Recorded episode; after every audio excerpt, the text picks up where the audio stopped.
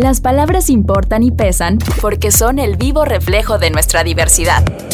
Esto es Palabras en Movimiento con Pablo Vázquez Agüed. Bienvenidos al podcast Palabras en Movimiento. Yo soy Pablo Vázquez Agüed y el día de hoy platicaremos en nuestro episodio sobre la difícil situación y el panorama económico que estamos viendo en nuestro país, el contexto inflacionario tan severo y las pocas expectativas de crecimiento económico y certidumbre en México. Para ello platicaremos con Brenda Flores, quien forma parte de la organización México Cómo Vamos, y también con Manuel Herrera, quien es diputado federal por Movimiento Ciudadano, originario de Jalisco y además coordinador nacional de vinculación empresarial de Movimiento Ciudadano. Quédense en nuestra plática. Palabras en movimiento. Pues bueno, pues para abrir la plática con nuestros dos invitados, con Brenda y con Manuel, creo que vale la pena decir en primer lugar pues que la situación económica en México tiene un panorama muy desfavorable que está golpeando principalmente eh, a las familias mexicanas por el contexto inflacionario que tenemos en nuestra economía. También en medio de esto el país sigue con una dinámica de crecimiento muy limitada, con inversión productiva también muy acotada. Y bueno, mientras tanto el presidente y su partido pues quieren hablar de reformas electorales y no sé qué. Pero bueno, aquí en Palabras en Movimiento vamos a hablar de cosas que realmente le están impactando a la gente, a las personas de carne y hueso, como es esto del panorama económico.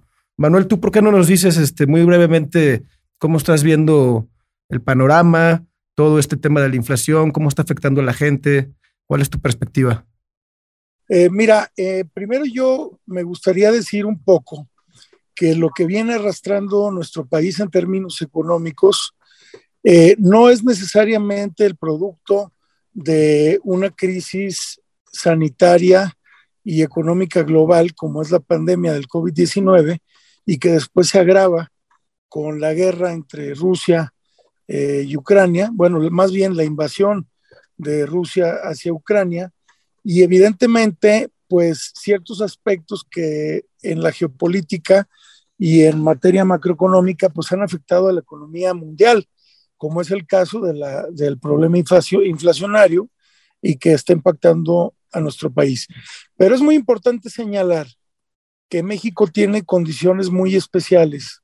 Por una parte, al estar al lado de una economía que es la economía más grande del mundo, de tener un tratado eh, comercial tan importante como es el TEMEC con Estados Unidos y con Canadá, eh, que posiciona a la región de América del Norte como una región altamente competitiva y, altamente fuerte en términos económicos.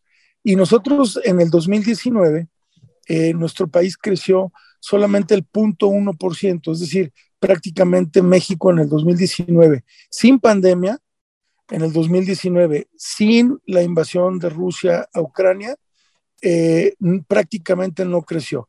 Después en el 2020, producto de la crisis del COVID-19 y de su mal manejo, eh, México decrece 8.5% en su Producto Interno Bruto. Y yo sí quisiera decir algunos datos que me parece que son importantes mencionarlos. Países como Estados Unidos, por ejemplo, como Corea del Sur, como Brasil, eh, invirtieron pues grandes cantidades de recursos en la reactivación económica, lo cual no, no sucedió en nuestro país. Eh, para que más o menos dimensionemos, Estados Unidos invirtió el 13% de su Producto Interno Bruto, eh, Corea del Sur, si no me equivoco, el 14%, Alemania el 8%, Brasil el 4% y México invirtió el 0.7% en la reactivación económica. Es decir, la política económica de nuestro país no ha favorecido ni la recuperación de empleo, ni la reactivación económica, ni el crecimiento, ni la atracción de inversiones en un momento tan complicado, donde a mí lo que me gustaría decir es, eh, todo esto que se ha hecho de alguna manera, pues no de la mejor manera, pero también lo que se está dejando de hacer. Hoy México tiene grandes oportunidades de crecimiento porque las condiciones eh, que están dadas teniendo a Estados Unidos a un lado permitirían a México fortalecer muchísimo eh, la maquila para la exportación a Estados Unidos, eh, una importante oportunidad en, el sector agropecuario y no lo estamos haciendo. Entonces, entendiendo que tenemos grandes posibilidades, si se hicieran las cosas que se tienen que hacer en términos de apoyar al sector productivo, de apoyar el crecimiento eh, y sobre todo la reactivación de las micro, pequeñas y medianas empresas y enfocar mucho las baterías en las exportaciones hacia Estados Unidos de la maquila del sector industrial y por supuesto del sector agropecuario. Yo creo que como primer saque me quedaría hasta ahí. Sí, sí, sí. Gracias, Manuel. Sí, pues estamos en el peor de los mundos. Brenda, ya nos decía Manuel, eh, pues esta crisis que estamos viviendo en México no es solamente no es meramente por las externalidades, la pandemia, este, eh, la guerra en Ucrania, la invasión en Ucrania, sino que hay una serie de decisiones y errores que se han cometido en México. ¿Tú cuál dirías que son estos errores que se han cometido por parte de, de la administración pública y que nos tienen en esta crisis económica. Sí, de acuerdo. Pues justamente retomaría el punto que ya nos comentaba Manuel de cómo fue el manejo y la respuesta ante la pandemia, porque prácticamente se dejó a la inercia eh, esta recuperación que pues al final de cuentas fue muy insuficiente. Eh, no, no regresamos al nivel ni siquiera que teníamos antes de la pandemia y que todavía no era eh, el ideal, como ya nos comentaba. Em, y entonces destacaría eso, el haberlo dejado a la inercia y al mismo tiempo, eh, pues las afectaciones que se han tenido hacia la inversión, eh, especialmente la inversión privada, que justamente hemos visto cómo empezó a descender desde principios del sexenio, tal vez un poco antes, y pues se han dado diferentes señales a los inversionistas, em, pues falta de, respeto a los contratos del Estado de Derecho en general, que ha hecho poco atractivo o, menos de lo que debería ser México, porque eh, justamente es, eh, tiene muchas oportunidades Em, al estar situado estratégicamente y nuestro país podría crecer mucho más y podría traer mucho más inversión, pero si al mismo tiempo eh, no se está dando la señal de que somos em, el país ideal para, para venir a invertir, pues entonces esto va, va, a seguir afectando. Sí. Sí, sí, sí, no, y además en medio de esta crisis, digo, ya decían, la falta de respuesta para la reactivación económica y en el contexto este de la crisis inflacionaria, el presidente anunció un programa de, para combatir la carestía, o no combatir la inflación y la carestía, pero pues ese programa también ha sido insuficiente. Digo, los precios que se anunció, los productos que se anunció que iban a controlarse los precios o a regularse, no ha sucedido así. Y aparte del programa este, pues se ha acompañado del subsidio a las gasolinas, que pues ya es un despilfarro de, de más de 500 mil millones de pesos tan solo en este año, ¿no? Evitando que aumente el precio de las gasolinas. Eso nos ha ayudado mucho a contener la inflación. Y esto nos está significando un subsidio en beneficio de los consumidores, pero este subsidio influye para que no aumenten los precios, para que controlemos pronto la inflación y que, este, aunque no es consuelo, la inflación en México es menor a la de Estados Unidos y menor a la de Europa. Y así, con optimismo, sin caer en triunfalismos, decirles de que vamos a salir bien. Palabras en movimiento. Entonces tú, Manuela, la respuesta a esta emergencia que estamos viviendo inflacionaria muy es particular y que está afectando a las familias pues cotidianamente en un sinnúmero de productos y servicios, la respuesta que ha dado el gobierno, ¿qué te parece? Mira, realmente ha sido una respuesta totalmente insuficiente porque yo considero que la mejor política social es la política económica. Es decir, reactivar la economía, generar o ayudar a que se reactiven las fuentes de empleo, a que las empresas puedan salir adelante, genera un círculo virtuoso que finalmente repercute en muchos indicadores. Hoy eh, se presumen temas de, por ejemplo, de consumo, este, cuando realmente sabemos el incremento en consumo medido en miles de pesos, pues sabemos que pues, tiene que ver con el incremento de los precios y no, no necesariamente con que la gente esté consumiendo más. Eh, y por otra parte, a mí me parece que lo que estamos viviendo es un escenario verdaderamente doloroso para muchas familias mexicanas, porque sabemos que los ingresos no alcanzan cuando eh, algunos miembros de la familia están sin empleo, cuando alguien de la familia tuvo que cerrar la cortina de su negocio o cuando los negocios no están vendiendo lo que normalmente tendrían que vender o desplazar. Entonces estamos en un escenario complicado, decía yo, esta inflación, porque es un escenario donde hay un estancamiento económico, donde no se está recuperando el empleo eh, y al mismo tiempo los precios siguen subiendo. Eh, la escasez de materias primas, eh, lo que está sucediendo con las materias primas y los costos logísticos en todo el mundo, debería de, de aprovecharse por el gobierno mexicano en una estrategia muy agresiva de recuperación de la inversión, eh, que no podría estar más de acuerdo con lo que comenta Brenda, en el sentido de que este mensaje eh, de falta de certeza jurídica para los inversionistas, cuando hoy el país eh, pues más, digamos, atractivo en Latinoamérica para invertir es México y debería de potencializarse la, digamos, la, la política de atracción de inversiones para que los inversionistas tuvieran certidumbre eh, eh, económica para invertir y todas las facilidades y los incentivos para generar empleo. Eh, a mí me parece que eso no ha sucedido en el país. El camino tendría que ser reactivar de verdad la economía, apoyando a las empresas, promoviendo la inversión y generando este círculo virtuoso que permite que las personas en nuestro país hoy pudieran tener eh, más ingresos eh, para enfrentar el problema que estamos viviendo y hacia el futuro ir estabilizando el problema, el problema de la inflación. Entonces a mí me parece que la manera en la que ha enfrentado este problema eh, nuestro gobierno, pues ha sido incompleta, ha sido muy por encimita y, evidentemente creo que hay que redoblar mucho los esfuerzos ahí. Sí, sí, no, pues están el, gobierno parece que está como a tres cuadras del, desfile, ¿no? No se entera de, de, qué está pasando y de cómo aprovecharlo. Ustedes ven en México cómo vamos, este, o sea, cómo se puede construir un escenario, cuáles son las claves que, que tú nos darías eh, para construir un escenario eh, de eh, reactivación económica, de mayor inversión, sabiendo, pues ya lo que nos dice Manuel, ¿no? Pues que el gobierno está perdido ahí en sus proyectos, este no muy productivos, que no está aprovechando la, cercanía con Estados Unidos, sino que al contrario, frente a las amenazas a las inversiones este, en materia energética, pues viola los contratos y ponen a Chicoche en las mañaneras. Vamos a terminar este, que nos van a, llamar a cuentas, ¿no? Para que expliquemos la política energética de nuestro país, que nos este, tiene muy preocupados. Eh, a ver si consigues a mi paisano Chicoche y, ponemos esa de, uy, qué miedo. Uy, qué miedo, mira cómo estoy temblando.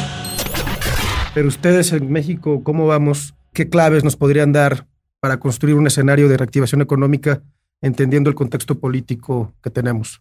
Claro, constantemente eh, destacamos esta necesidad de tener certidumbre jurídica, pues tanto para los ciudadanos como para inversionistas de asas nacionales o internacionales. Eh, para que realmente se pueda detonar esa eh, creación de empleos, porque si en este momento no estamos invirtiendo en maquinaria y equipo, las posibilidades de poder crecer en el futuro, pues entonces de ningún lugar va a venir ese, ese crecimiento que necesitamos para ir incorporando más gente porque el, el, PIB sí sigue por abajo de donde estaba antes de la pandemia, pero peor aún si pensamos en el PIB per cápita, que ahí ya estamos, eh, creo que en alrededor de nueve años de retraso, porque pues así como el PIB no ha crecido en estos últimos años, al mismo tiempo la, la población sí que ha crecido. Entonces ahí estamos em, pues todavía en una situación más complicada de lo que estábamos eh, visualizando y, sobre todo pensar en que los planes eh, que ahorita respondan a, este panorama tan complicado, incluyendo la inflación, pues tienen que también, también considerar a la, a la, población en pobreza, en pobreza laboral, que normalmente nosotras le damos seguimiento por ser este, más constante su actualización por parte del Coneval. Y eh, con esto nos referimos a todas las familias que no pueden adquirir una canasta alimentaria para todos sus miembros con el ingreso laboral que tienen. Eh, entonces ahí podemos imaginarnos cuánto les está afectando la inflación, que aunque estamos hablando de, números eh, históricamente altos en los últimos más de 20 años, pues estamos hablando de 8.12% más o menos eh, recientemente. Cuando vemos la inflación en alimentos, que es en lo que más gastan estas familias, pues estamos todavía hablando de, de casi el doble de, de, esta cifra. Estamos hablando de cifras de, de dos dígitos. Entonces eso nos da, uh, nos da la señal de que también hay una necesidad de programas sociales más focalizados, que es lo que se ha perdido eh, en estos últimos años, y, y, pues estrategias de emergencia que, que realmente le den la atención a, a, la situación que se está viviendo, sobre todo si se espera que eh, en este segunda mitad de año, sobre todo en el siguiente año, Estados Unidos tenga una desaceleración económica por la respuesta que está habiendo ante, ante la inflación, que al final pues eh, tendrá que acelerar la, la economía de ese país, pues nos va a afectar obviamente en México, y entonces deberíamos estar preparados con, con esa estrategia de, de tanto programas más focalizados, mejor uso de, del dinero eh, del dinero público y al mismo tiempo, eh, como ya decía, la inversión privada, darle un buen panorama, que sepan que, que, México puede crecer en el futuro para que sepan que es un buen lugar para poner pues esas inversiones y al mismo tiempo la inversión pública, que también es importante, aunque es menor proporción que la privada, pues que también eh, eh, esté destinada a proyectos que sí estamos seguros de que tenga una rentabilidad tanto social como financiera, que es lo que nos ha estado haciendo falta con, con los proyectos que, que hemos visto recientemente. Entonces, creo que toda esa mayor certidumbre y al mismo tiempo claridad en, en cómo se está llevando el dinero público, pues eh, ayudaría a que, a que haya un mejor panorama en, en los siguientes meses o años. Claro, claro. Y aunque Manuel, yo creo que con este gobierno está cañón eh, que se puedan generar las condiciones de certidumbre que nos dice Brenda, también lo que tú nos has comentado de, de cómo se podría reactivar la economía y aprovechar la coyuntura global. Eh, entonces, ¿cuál sería el planteamiento que tú nos harías desde Movimiento Ciudadano? Eh, ¿Qué tenemos que hacer en los próximos años pues para corregir esta perspectiva pues que a todas luces se ve negativa, ¿no? Claro, mira, yo creo que lo primero es tener claridad de que el rumbo no ha sido el correcto y creo que nosotros tenemos que pues proponer eh, medidas que permitan transformar nuestra realidad en una realidad de enfrentar un problema sí global, pero también con sus particularidades locales eh, y también aprovechar esas oportunidades de las cuales hemos platicado ahorita en, en, esta tarde, ¿no? Nosotros en el Congreso estamos trabajando fuertemente en la propuesta de ley Reactiva México, eh, que propone un andamiaje jurídico y la estructura necesaria para que se puedan canalizar los recursos en apoyo a las micro, pequeñas y medianas empresas, a las mujeres emprendedoras, eh, con un capítulo específico de atracción de inversiones, lo que requieren las inversiones, tanto las que puedan venir del extranjero como las que se puedan desarrollar desde los inversionistas locales, eh, y sobre todo desde pues todas aquellas mujeres y hombres que a lo largo de su vida han invertido y han arriesgado este, su capital y que hoy están generando empleos y que no la han visto fácil, ¿no? Y tiene que ver con muchos aspectos. Uno, por ejemplo, importantísimo es la generación, la generación de talento o la generación de las habilidades necesarias para que nuestros jóvenes eh, puedan insertarse en la vida productiva eh, teniendo los conocimientos y las habilidades que necesita el sector productivo que hoy está creciendo de manera tan importante. Y yo ponía un ejemplo del sector de semiconductores que está creciendo de manera impresionante, ¿no? Otra tiene que, que ver con seguir desarrollando la productividad y la competitividad del sector eh, empresarial. Y esto sí tiene que ver con una política económica desde el gobierno, que también nosotros estamos proponiendo a través de este proyecto de, de, Reactiva México. Y luego los incentivos, los apoyos o los mecanismos. Hoy necesitamos que el sector productivo voltee a ver no solamente a nuestros jóvenes, sino también a los mayores de 50 años, que hay muchísimo desempleo en este rubro, porque con la pandemia, cuando los despidieron, después ya no los empezaron a volver a contratar. Es un segmento muy golpeado en el que tendríamos que también eh, poner la atención. Eh, y evidentemente, pues algunos aspectos como es, por ejemplo, un seguro de desempleo y lo del salario mínimo universal, que también hemos dicho, de, debe de haber un esquema de ingreso este, universal para las personas que pueda garantizar eh, pues atravesar esta etapa eh, tan complicada. Entonces, el reto está grande, pero creo que lo primero que tendríamos que hacer es pues tratar de reconstruir eh, lo que se ha ido desmoronando por malas decisiones en este gobierno y por otra parte, pues dar estas, estos elementos en un marco jurídico que permita certeza a los inversionistas, eh, y también certeza en términos de transparencia y rendición de cuentas para la manera en la que se van a canalizar recursos para ayudar a los ciudadanos. De acuerdísimo. Palabras en movimiento. Brenda, pues algún comentario final que nos quieras dar y, que nos digas tu opinión de esto que nos comenta Manuel, de este plan de reactivación. Pues sí, me parece muy importante el tema que ya mencionábamos de aprovechar em, el TEMEC, que tenemos esta relación con nuestros socios comerciales del norte de nuestro país. Entonces, creo que es una buena manera de empezar por respetar ese, eh, el tratado y sobre todo ahorita lo que estamos viendo en el sector eh, energético, pues em, cuidar esa relación y dar mayor certeza en ese sentido, porque al final, por ejemplo, la electricidad es algo que se necesita en todos los sectores económicos, ¿no? Va mucho más allá de su propio sector.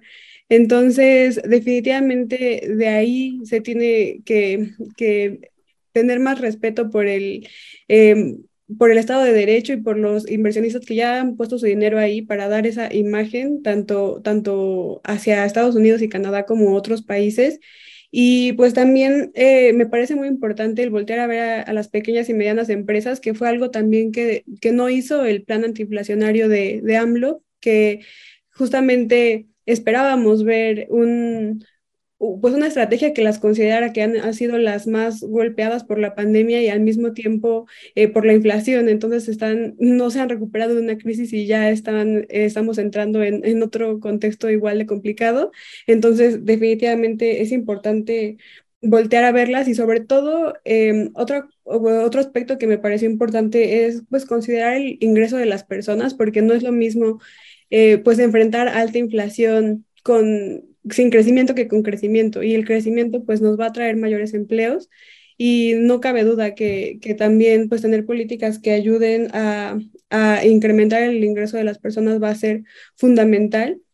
Y aquí agregaría también el tema de la informalidad en el país, que pues sería también muy importante enfocar esfuerzos en que sea menor cada vez la informalidad, que fue uno de los indicadores que más fácil se recuperó después de la pandemia, lamentablemente y pues es más de la mitad de los empleos de nuestro país que están en, esa situación y que al final también nos proporcionan menos em, pues herramientas para, para las personas para poder enfrentar este tipo de situaciones. Y al mismo tiempo, ahí también destacaría la importancia de mayor participación de las mujeres en el mercado laboral. Eh, actualmente la brecha entre hombres y mujeres es muy alta, incluso en comparación con, con otros países de, de Latinoamérica y también hay ahí una fuerte oportunidad de crecimiento y de, y de mayor fuerza laboral en nuestro país, que se está desaprovechando esta fuerza laboral femenina, que si tuviéramos mayores herramientas como un sistema nacional de cuidados o en general más políticas relacionadas a, a, esta problemática de el, los altos eh, pues tiempos que tenemos que dedicar a a labores no remuneradas, pues también eh, se incrementaría eh, la fuerza laboral, pero al mismo tiempo, pues la, la recaudación fiscal y por, también por ende el crecimiento económico. De acuerdísimo. Pues mil gracias, Brenda. Manuel, este, ¿algún comentario final para que cerremos? Pues agradecerles eh, el espacio y solamente comentar que en lo que tiene que ver con esta desafortunada situación en términos de la política energética de nuestro país, pues mira, eh, como, como, digamos, como legisladores logramos detener una reforma eléctrica que era totalmente nociva para nuestro país, pero desafortunadamente hoy de facto el gobierno está poniendo todas las trabas. No se ha nombrado el consejero de la CRE, hay miles de permisos de almacenamiento de combustible, de importación de combustibles, de eh, proyectos de energías renovables como solares, eólicas, que se están deteniendo. eh, se está amenazando con cancelar algunos contratos eh, y todo es una, digamos, una manera de saltarse la ley, de no respetar, digamos, el marco jurídico y de un autoritarismo que está espantando las inversiones en nuestro país. Entonces, es un ejemplo de lo que se está haciendo mal y de esa falta de certeza jurídica. Yo creo que hoy México es un país que representa grandes oportunidades de crecimiento si hacemos lo que nos corresponde. Y bueno, tendremos que seguir insistiendo en políticas públicas y, en proyectos legislativos acertados para el desarrollo económico de nuestro país. Muchísimas gracias por el espacio y saludos a todos y a todos. Muchas gracias, Manuel. Muchas gracias, Brenda. Digo, aunque pues parece que al gobierno de López Obrador pues le, le, está valiendo goma la economía, por lo menos ustedes nos dejan muchas ideas y planteamientos de cómo puede construirse un mejor panorama para reactivar la economía y mejorar los ingresos de las personas y salir de esta crisis. Gracias a los dos. Palabras en movimiento. Qué bueno que nos acompañaron en este episodio de Palabras en Movimiento. Creo que el panorama que nuestros invitados nos han pintado con datos, con hechos objetivos, pues es un panorama desalentador, desolador, complicado y fundamentalmente que afecta a, a millones de personas, principalmente a las personas que menos tienen, a las personas más pobres. La situación económica pues está lejos de corregirse con las decisiones que ha tomado este gobierno y también con las omisiones y con algunas de las acciones que ha tomado en materia económica. Pero pues lo bueno es que nuestros invitados ambos nos dejan una serie de ideas y planteamientos que creo que deben retomarse, deben analizarse, construirse y seguir insistiendo para que en el plano de la toma de decisiones de nuestro país se corrijan las cosas y podamos tener un mejor escenario de reactivación económica y de expectativas de crecimiento económico. Gracias por acompañarnos en Palabras en Movimiento. Recuerden que pueden suscribirse a nuestro podcast en todas las plataformas de streaming. Yo soy Pablo Vázquez Agüed y nos escuchamos en el siguiente episodio. Las palabras separan, pero también nos unen. Esto fue Palabras en Movimiento con Pablo Vázquez Agüed.